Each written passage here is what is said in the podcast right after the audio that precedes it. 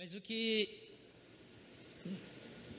o capítulo dessa semana propõe é que você, e não só a sua casa, mas a sua vida, o seu coração, a maneira como você se comporta, seja um lugar para Jesus. Às vezes nós estamos tão ocupados com a nossa vida, com as nossas preocupações, com as nossas avaliações, que nós nos perdemos um pouco. Quando você parou tudo para orar, você fez da sua vida um lugar para Jesus. Quando as pessoas estão virando a madrugada construindo cenários, quando uma família decide fazer um jantar só para levantar recursos para os figurinos do Alto de Páscoa e fica aqui trabalhando depois de uma semana exaustiva e está cuidando de pessoas, quando um está cuidando do outro, amando como Jesus ama, nós estamos dando lugar para Jesus na nossa vida. E hoje nós queremos caminhar um pouco, é, influenciados por alguns insights do Leonard Swede e do Frank Viola, mas especialmente pela palavra de Deus, para nos lembrarmos de verdades importantes, como eles destacam, dizendo que Jesus Cristo não pode ser separado da sua igreja, apesar de Jesus ser distinto da igreja, ser distinto da sua noiva, ele é inseparável dela. Ela, a igreja, na verdade, é o seu próprio corpo aqui na terra. Em outras palavras, a única maneira de alguém ver e conhecer Jesus aqui na terra é quando essa pessoa pode ver e reconhecer Jesus na sua igreja. Algumas pessoas menosprezam, desprezam mesmo a igreja e até abandonam a igreja, mas eu não estou falando da igreja só como um ajuntamento, como uma organização, eu não estou pensando na instituição, eu estou pensando na igreja corpo vivo de Jesus. E, e lá em, e, no Iraque, no Irã especialmente, em, em várias regiões da China, em alguns lugares ao norte da Índia, onde ainda existe uma perseguição religiosa mais ostensiva nós vemos igrejas que não são igrejas como nós conhecemos, mas é gente que anda com Jesus, e gente que anda com Jesus é a igreja de Jesus, e nós não podemos desassociar a igreja de Jesus do próprio Jesus. A igreja não existe sem Jesus. A vida cristã autêntica não é uma conquista individual, ela é uma jornada coletiva e cooperativa. Jesus nos estabeleceu como igreja para andarmos juntos, para nos suportarmos juntos, até aquele chato, até aquela pessoa que perturba, que tira a sua paz. Jesus colocou na igreja para ajudar você a crescer e para que você ajude essa pessoa a crescer, a crescer. Ninguém está aqui porque errou. Esse é o seu lugar. Se você está aqui incomodado com muitas coisas, esse é o seu lugar, porque Jesus está ensinando você a crescer, ensinando você a amar as pessoas, a abrir mão, a negar-se a si mesmo e render-se aos outros. Não é para mim, não é por mim, é por causa de Jesus, e Jesus e a igreja são inseparáveis. Quando Jesus Cristo subiu aos céus depois de morrer e ressuscitar, ele confiou aos seus discípulos representá-lo no mundo. Você é a representação de Jesus. Ele diz: agora vão e orem pelos enfermos, e curem os leprosos, purifiquem os leprosos e ressuscitem os mortos. E anunciem o evangelho do reino, e aquilo que vocês receberam de graça, deem também de graça. A igreja não existe para cuidar de si apenas, mas, sobretudo, existe para revelar Jesus. A igreja precisa conhecer Jesus e nós conhecemos Jesus na coletividade. E a igreja existe para tornar Jesus conhecido. E nós projetamos Jesus no ajuntamento, na vida, no dia a dia. Nós nos separamos só fisicamente, porque nós vivemos como um só corpo. Só podemos cumprir a missão de anunciar Jesus, de viver os sinais. Jesus disse: Aquele que crê em mim fará as obras que eu faço, e ele disse assim: E as fará ainda maiores. Você crê nisso? Eu lembro de Jesus dizer para um homem voltar para casa, porque a resposta de oração dele já tinha chegado, porque o milagre já tinha acontecido. Pode ir embora, já está resolvido. Ele disse: O senhor nem precisa ir, o senhor dá uma palavra de ordem. Eu não sou digno de receber o senhor na minha casa. Mas eu não lembro nenhum registro onde Jesus fez um milagre lá no Velho Testamento, lá no Novo Testamento, é, por outro lado do mar, literalmente, da América do Sul, acontecer lá na Europa. Mas quando vocês orarem, o milagre aconteceu. E Jesus está dizendo isso. Agora, ele nunca disse que nós faríamos sem Jesus. Porque Jesus e a igreja são inseparáveis. Quando ele fala em João 5, ele diz: Sem mim nada podeis fazer. Nada podeis fazer. Não há separação.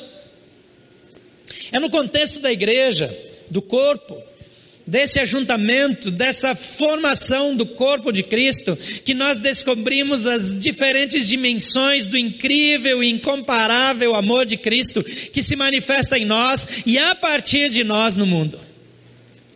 As pessoas serão impactadas de maneira surpreendente. Eu mencionei os vídeos que a gente assiste aqui nas celebrações os níveis de impacto são diferentes, pessoas diferentes, pessoas precisam de Jesus em todo o tempo. Não vá pensar que alguém que um dia recebeu Jesus agora não precisa ser impactado pelo amor de Jesus e pela manifestação de quem Jesus é, que acontece no contexto da igreja.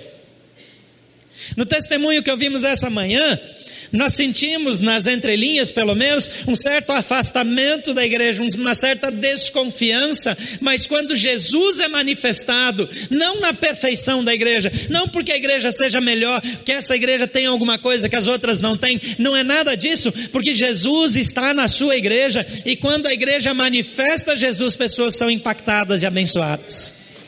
Não é uma questão de que essa ou aquela. E por isso nessa igreja nós não criticamos igrejas. Porque nós nunca vamos criticar aquilo que Jesus abençoa. Por isso nós não apontamos o dedo para o problema que as outras igrejas estão vivendo. Nós sabemos de várias igrejas que estão com problema nesse momento na cidade, mas nós oramos por eles porque são nossos irmãos, são membros do corpo de Cristo, é gente de Jesus que precisa de amparo. Então nós estamos orando e à disposição porque somos um só corpo diante de Jesus fazemos parte do nosso do mesmo corpo. É por isso que nós estamos aqui. Nós somos inseparáveis de Jesus. E ainda que nós eventualmente não percebamos isso, nós estamos irremediavelmente atrelados, presos, fundidos com Jesus. O apóstolo Paulo mostra que a grandeza desse amor é vivenciada quando nós compartilhamos a vida uns com os outros, como parte de um mesmo corpo. Em Efésios capítulo 3, 17 a 19,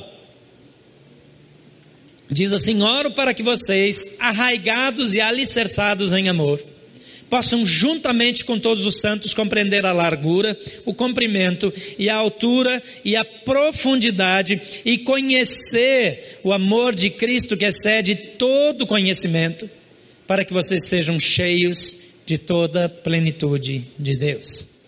E quando nós conhecemos o amor de Cristo e somos cheios de toda a plenitude desse Deus, nós manifestamos quem Jesus é para o mundo ao nosso redor. Então as pessoas começam a ver Jesus Cristo em nós. As pessoas não começam a dizer ah, aquela igreja, ou aquela outra igreja, ou aquela liderança, ou aquele pequeno grupo, mas Jesus. É Jesus quem faz. Jesus é. Jesus é a fonte. Jesus é o fornecedor. A Bíblia diz que ele é o autor e o consumador da fé. Alguém já confundiu e disse consumidor. Ele não se alimenta da sua fé. Ele é o consumador, ele faz a obra completa, ele, ele não deixa nada pela metade. Assim, a igreja é Jesus Cristo, em expressão cooperativa. A igreja, aos olhos humanos, é a presença de Jesus. Conhecemos Jesus por meio uns dos outros. A igreja é autêntica e autentica até a presença de Jesus através da sua vida, do seu testemunho, manifestando na vida das pessoas que são alcançadas e vai construindo a base para o crescimento individual de cada pessoa. Porque nós dependemos uns dos outros, mas estamos individualmente alicerçados em Jesus. Então, quando eventualmente alguém cai, quando eventualmente alguém abandona, quando alguém eventualmente decepciona, Jesus não nos decepciona. Nós estamos juntos, estamos entrelaçados, estamos unidos, mas individualmente, alicerçados, estabelecidos na rocha que é Jesus Cristo, ramos ligados à videira. Juntos formamos uma rede, mas estamos ligados à videira. Agora, quando Jesus veio a esse mundo, quando ele andou por aqui, ele experimentou rejeição como poucos experimentaram. Às vezes, pessoas com crises de rejeição, pessoas que têm baixa autoestima, às vezes, uma autoimagem afetada por tantos problemas, acusações, traumas. As pessoas, às vezes, não se dão conta de que o próprio Jesus foi rejeitado. Quando você pensa na crucificação em si, a crucificação era um ato humilhante em vários aspectos. Primeiro, que a pessoa era exposta completamente, a pessoa ficava nua em público, e ali ela apanhava, ela era açoitada, depois ela era pregada de braços abertos, não podia nem se proteger, nem esconder, nem ter vergonha, porque ela tinha tanta dor, tanta exposição, era tão ridicularizada, era, era acusada, as pessoas passavam e cuspiam na pessoa. Imagina uma pessoa já com dor, já enferma, já sabendo que vai morrer, já condenada, ainda vem alguém e cospe no seu rosto e vem outra pessoa e riem e ridicularizam. Jesus sofreu rejeição extrema.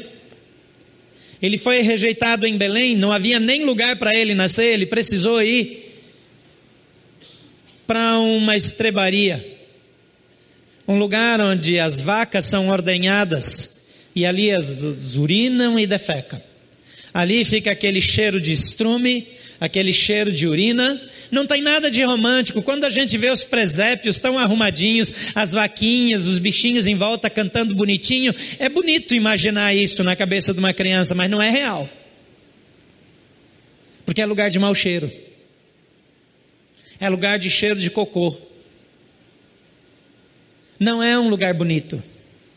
Não é um lugar romântico. Não é romântico para uma mulher parir no meio da sujeira.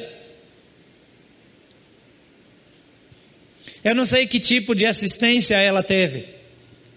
Eu não sei se o bebê não tocou no chão, naquele chão sujo. Eu não sei. Eu sei que ele foi enrolado em panos e deitado no coxo de uma vaca. No lugar que a vaca come, baba, lambe. Esse foi o berço de Jesus. Jesus ele foi caçado com cerca de dois anos de idade e outros meninos foram mortos porque o, o rei queria matar ele. Jesus, ele foi rejeitado pelos judeus e pelos líderes religiosos quando ele iniciou seu ministério. Ele olha para Jerusalém e chora, ele diz: Ah, Jerusalém, como eu quis ajuntar vocês como uma galinha junta os pintinhos, mas você não quis. Ele chora olhando para Jerusalém, porque Jerusalém o rejeitou. Com todo o amor, com tudo que ele queria fazer por Jerusalém. Jesus foi rejeitado em Nazaré. E ele chega à conclusão que nenhum profeta é valorizado na sua própria casa. Ele tem experiências decepcionantes. A Bíblia registra em João capítulo 7, versículo 5, que nem os próprios irmãos criam nele. Os irmãos sanguíneos. Imagina um membro da sua família metido a besta, achando que é filho de Deus, que tem poder. Presta atenção, é meu irmão. Então, até dentro de casa, houve rejeição. A complexidade da caminhada de Jesus foi muito mais agressiva, foi num contexto de rejeição muito maior do que qualquer dor de rejeição que eu e você possamos ter sentido. ele chega a dizer que as raposas, que as aves dos céus têm ninhos, as raposas têm covas, mas o filho do homem não tem sequer onde repousar a cabeça. De Gênesis a Apocalipse, de Gênesis a Apocalipse, as forças do mal disputaram o direito de Deus de ter um lar nessa terra. Mas desde o início, Deus desejou uma casa em que ele pudesse descansar e fazer morada. Em uma cidade, um lugar, uma casa. Em todo o ministério de Jesus representou isso. Foi uma casa simples de três irmãos, num lugar chamado Betânia. A casa de Lázaro, de Marta, Maria. Lázaro aparentemente tinha problemas com liderança, então a casa é citada como a casa de Marta.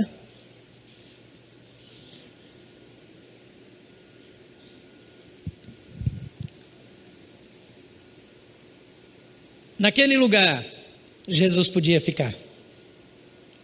A Bíblia diz que Jesus, de vez em quando, ele parava. Betânia era o lugar onde Jesus era completamente recebido. O versículo 38 de Lucas 10 diz: Caminhando Jesus seus discípulos chegaram a um povoado onde certa mulher chamada Marta o recebeu em sua casa. Receber Jesus na casa não significava receber Jesus, significava receber Jesus e todo mundo que andava com ele. Eu não sei se você é uma pessoa hospitaleira, a Bíblia manda ser. A Bíblia diz: sede hospitaleiros, porque muitos, sem saber, hospedaram anjos. Então não é uma sugestão, é um mandamento. Sejam hospitaleiros.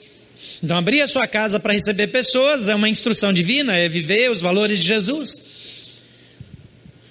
Acontece que Jesus não andava sozinho. Na melhor das hipóteses, ele andava com mais 12. Mas eventualmente, tinha mais mulher, criança, às vezes tinha mais gente seguindo. E naquela época não tinha WhatsApp. Não dava para mandar um texto dizendo: Eu vou chegar aí, dá para preparar uma refeição, eu estou vindo com mais 25. Ele simplesmente aparecia. Você gosta de receber visita assim? Você tem aqueles parentes bem do interior que gostam de fazer surpresa para você? E não contam que estão vindo e você quer matar ele com a surpresa dele junto?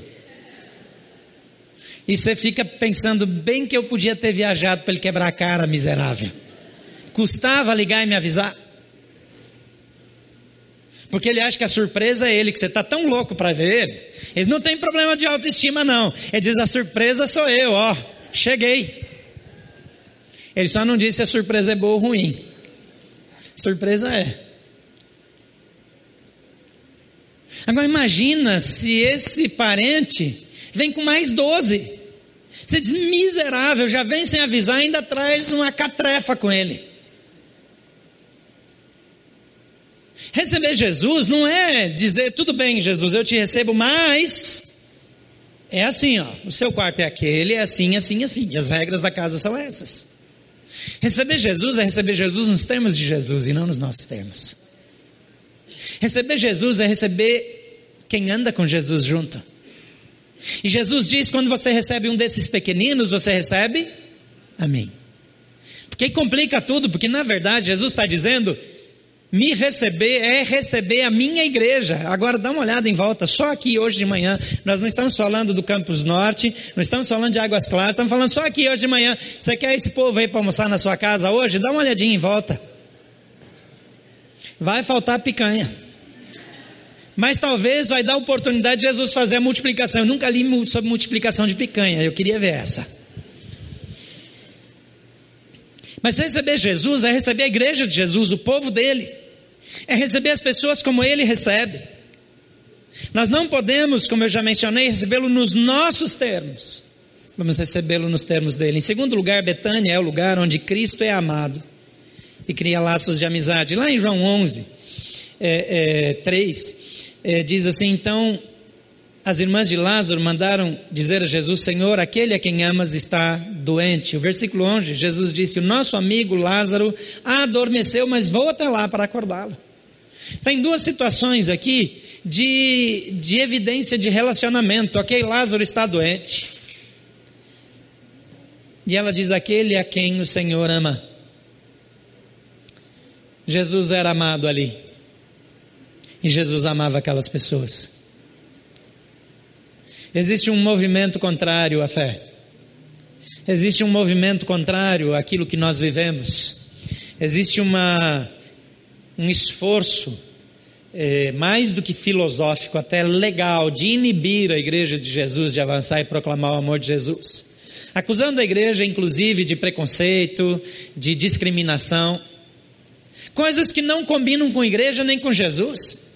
Porque Jesus é a pessoa do acolhimento, é a referência do acolhimento, da inclusão, da aceitação e do amor incondicional.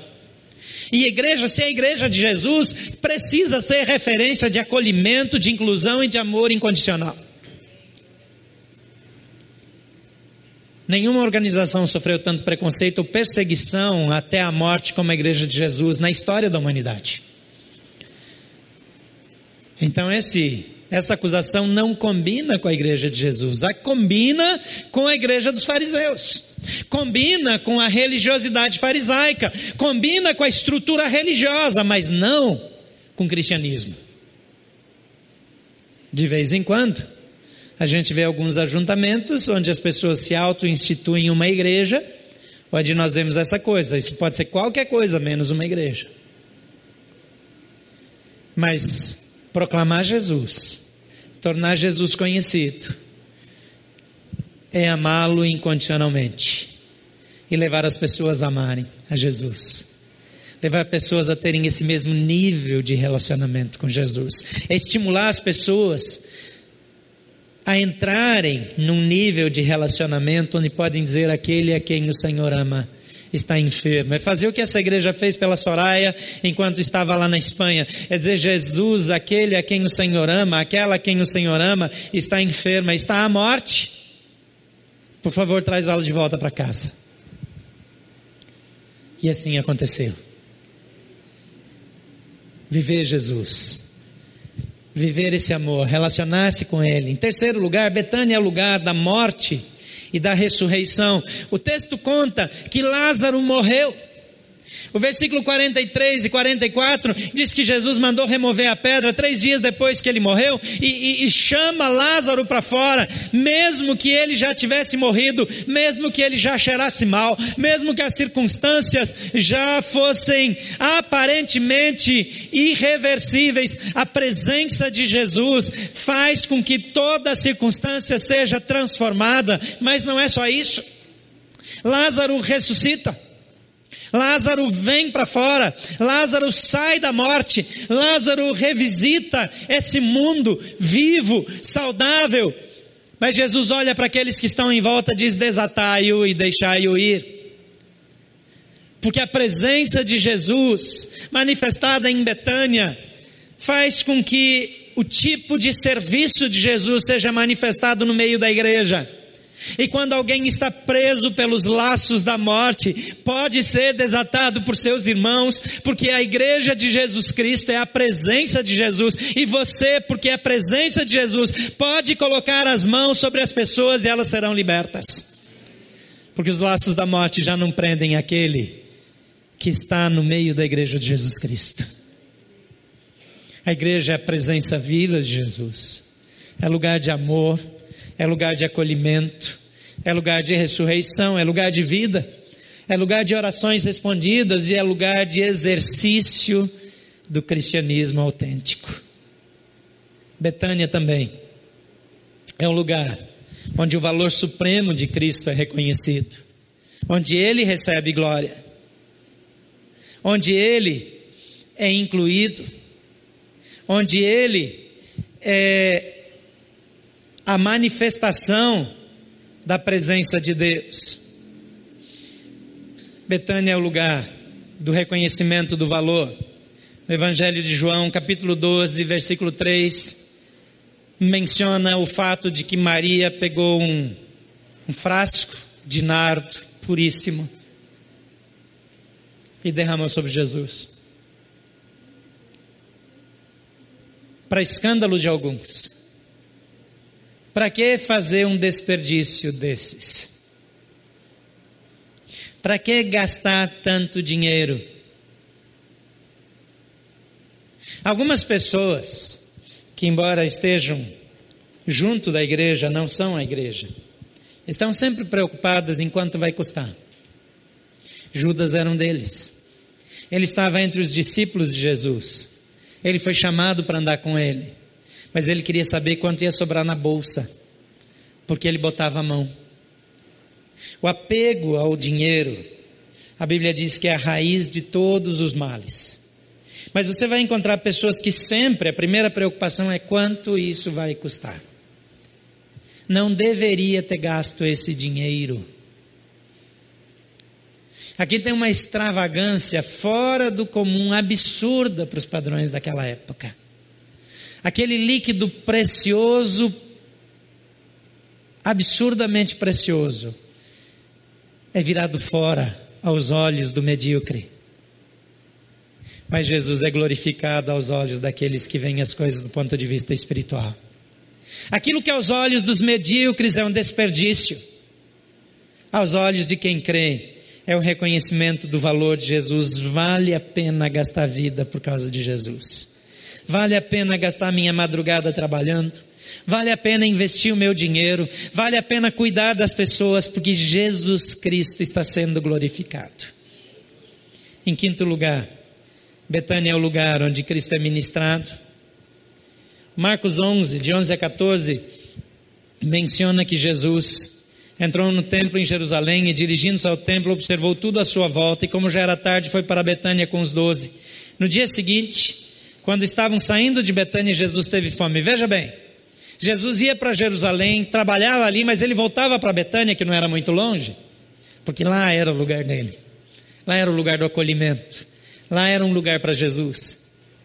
E Jesus então sai de novo para Jerusalém, e ele teve fome no caminho, e tem uma figueira com folhas. Uma figueira com folhas significa que ela tem figos porque os figos brotam antes do broto das folhas numa figueira. Se você tiver uma figueira em casa, observa isso depois do inverno. O primeiro broto é de figos, o segundo broto é das folhas. E quando as folhas vêm, elas cobrem os figos, porque é o momento que os figos precisam ser protegidos do sol. Antes disso, eles precisam do sol. Então a figueira não tem folhas, e aqueles figuinhos pequenos nascem e recebem o sol. E quando as folhas crescem e quando ela está completamente completamente cheia de folhas, ela está cheia de figos.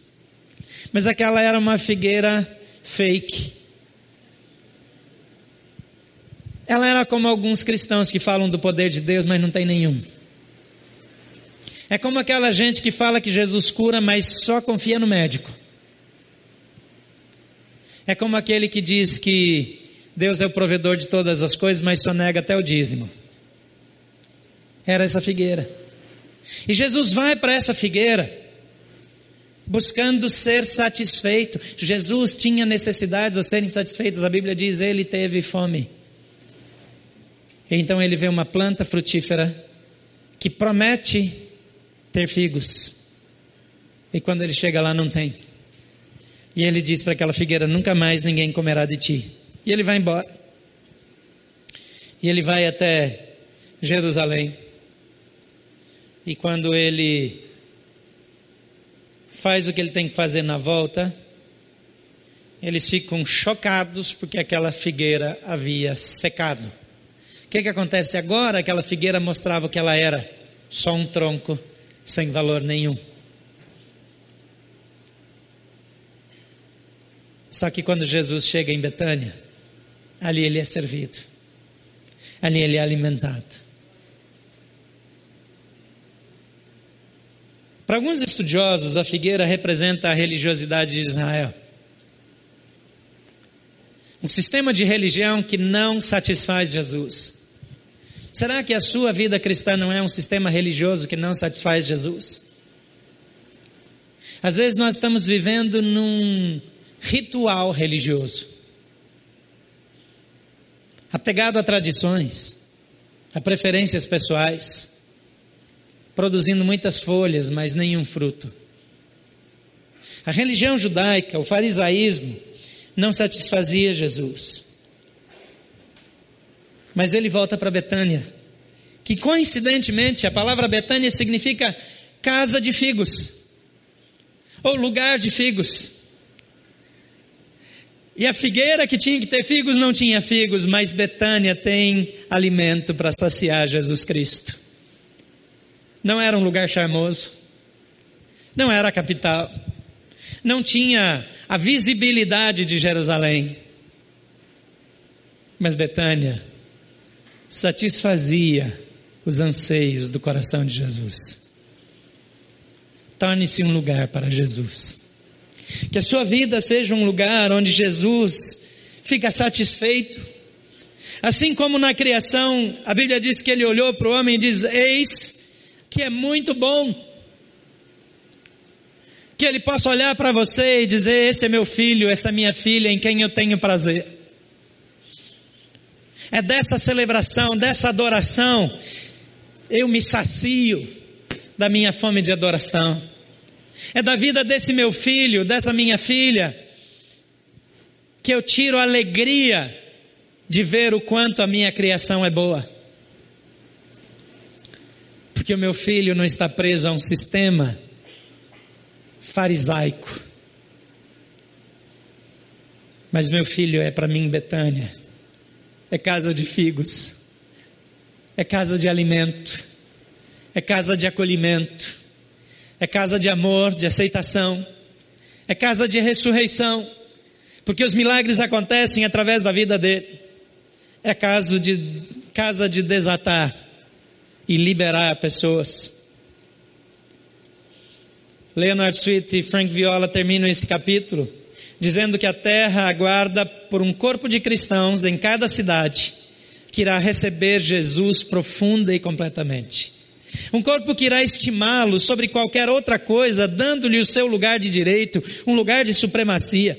Um corpo que se dê a si mesmo completamente a Cristo e uns aos outros. Um corpo que será mais do que uma família, que um clube, do quero a minha bênção e não mais vá parar de ouvir o chamado da verdade, na alegria ou na tristeza, ser fiel, amar-te, respeitar-te até que a morte nos separe um corpo que esteja disposto a desperdiçar a sua vida em Cristo e a fincar os pés no chão, dizendo: Este lugar é de Jesus. Nós o declaramos Senhor absoluto aqui. Que todo o inferno se enfureça contra. Estamos aqui por Ele, com Ele e para Ele. Venha o que vier. Um corpo que se disponha pelo supremo interesse de Deus na terra. Um lugar para fazer habitar a sua plenitude. Uma Betânia espiritual. Um corpo que participe intimamente da relação do próprio Cristo com o seu Pai. E ao fazer isso, descubra que o nosso verdadeiro lar se encontra no amor do Pai, Filho e do Espírito Santo. Um corpo em que Jesus esteja presente a ponto de tirar o fôlego para que eles não mais respirem por conta própria, mas seja o próprio Espírito Santo ali soprar o sopro do Deus vivo. A terra ansiosamente espera por isso. Que venha logo e que possa ser o nosso Senhor a ter o que a sua alma anseia. Uma Betânia em cada cidade um lugar onde ele possa reclinar a sua cabeça e respirar o seu fôlego de vida. Não é ele digno de tal lugar ainda hoje?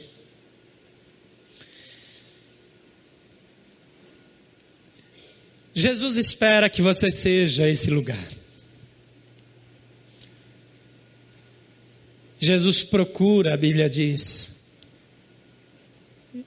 e eu posso dizer que Jesus procura, porque Jesus diz: o Pai procura os verdadeiros adoradores, que o adorem em espírito e em verdade. Você é um deles?